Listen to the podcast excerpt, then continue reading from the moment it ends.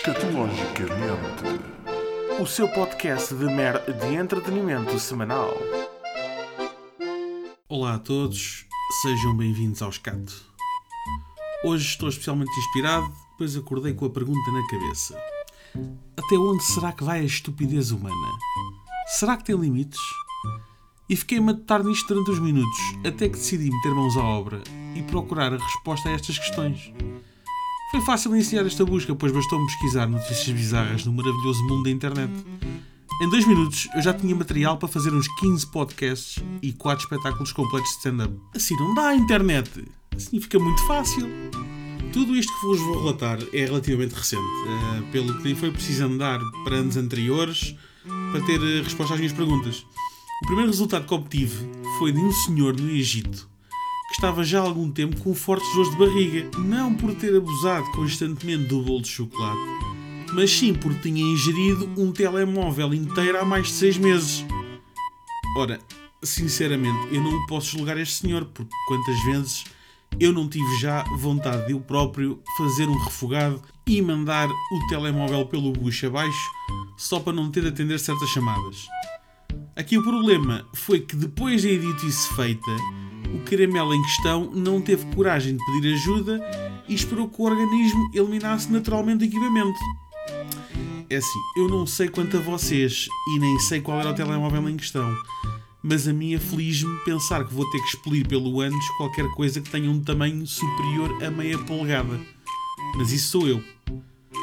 Outra notícia bizarra que me apareceu, e eu não a consideraria bizarra, mas sim uma ideia de gênio que decorreu ao caso num telejornal americano. Ora, segundo consta, a estação de notícias Creme 2, ou Creme 2, do estado de Washington, que fica nos Estados Unidos da América, para quem não sabe, fica entre a Amadora e o Texas, exibiu em horário prime time um vídeo pornográfico enquanto apresentava a previsão da meteorologia. Isto para mim não é bizarro, é uma ideia de gênio. As nossas estações deviam pôr as antenas neste exemplo as audiências certamente iam disparar. Ora, pensem comigo, será que vocês não iam ver mais TV se soubessem que iria aleatoriamente aparecer durante o dia 4 ou 5 certos de vídeos pornográficos, nem que fosse só por um segundo? É que até as tardes da Júlia teriam outro encanto. Estávamos ali a ver a história de São Manel, perdeu as ovelhas todas no, no furacão de Almancil e de repente, pimba, pronto, parecia um grande da par da mamas, mesmo ali à nossa frente. Isto tem tudo para dar certo estações de sinal aberto, querem fazer frente às Netflix da vida, está aqui a solução. Mas não podemos ficar só por aqui, pois o ambiente online também não está muito melhor. É óbvio que eu não posso vir aqui falar de bizarria sem falar do YouTube. E tanta estupidez que por lá prolifera, houve uma que me chamou a atenção pelo perigo que representa.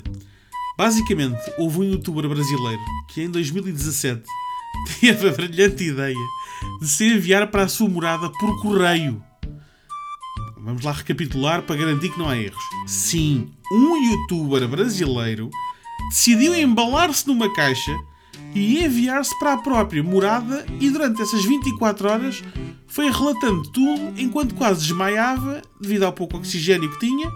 Afinal de contas, a única falta de oxigenação a que ele estava habituado estava entre as orelhas dele, não é? E a minha primeira questão é: se ele se enviou para a própria casa em nome dele, quem é que iria receber a encomenda? O cão? E por outro lado, penso no exemplo que este tipo de youtubers dão ao fazer este tipo de coisas. É extremamente perigoso.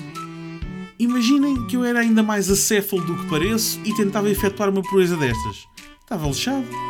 É que em Portugal trabalhamos com CTT. Primeiro que tudo, tinha de ir em correio registado, rezar para que a encomenda não se perdesse pelo caminho. E se estava à espera de chegar ao destino em 24 horas, bem podia tirar o cavalinho da chuva tinha de ir carregadinho de papel higiênico, snacks e bebidas isotónicas.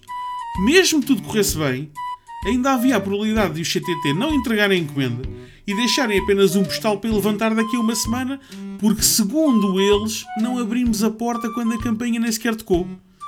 Já para não falar do preço que esta brincadeira não ficaria, pois quem me conhece sabe que sou um menino para ocupar 3 volumes de 100 por 100. Escatologicamente o seu podcast de mer de entretenimento semanal.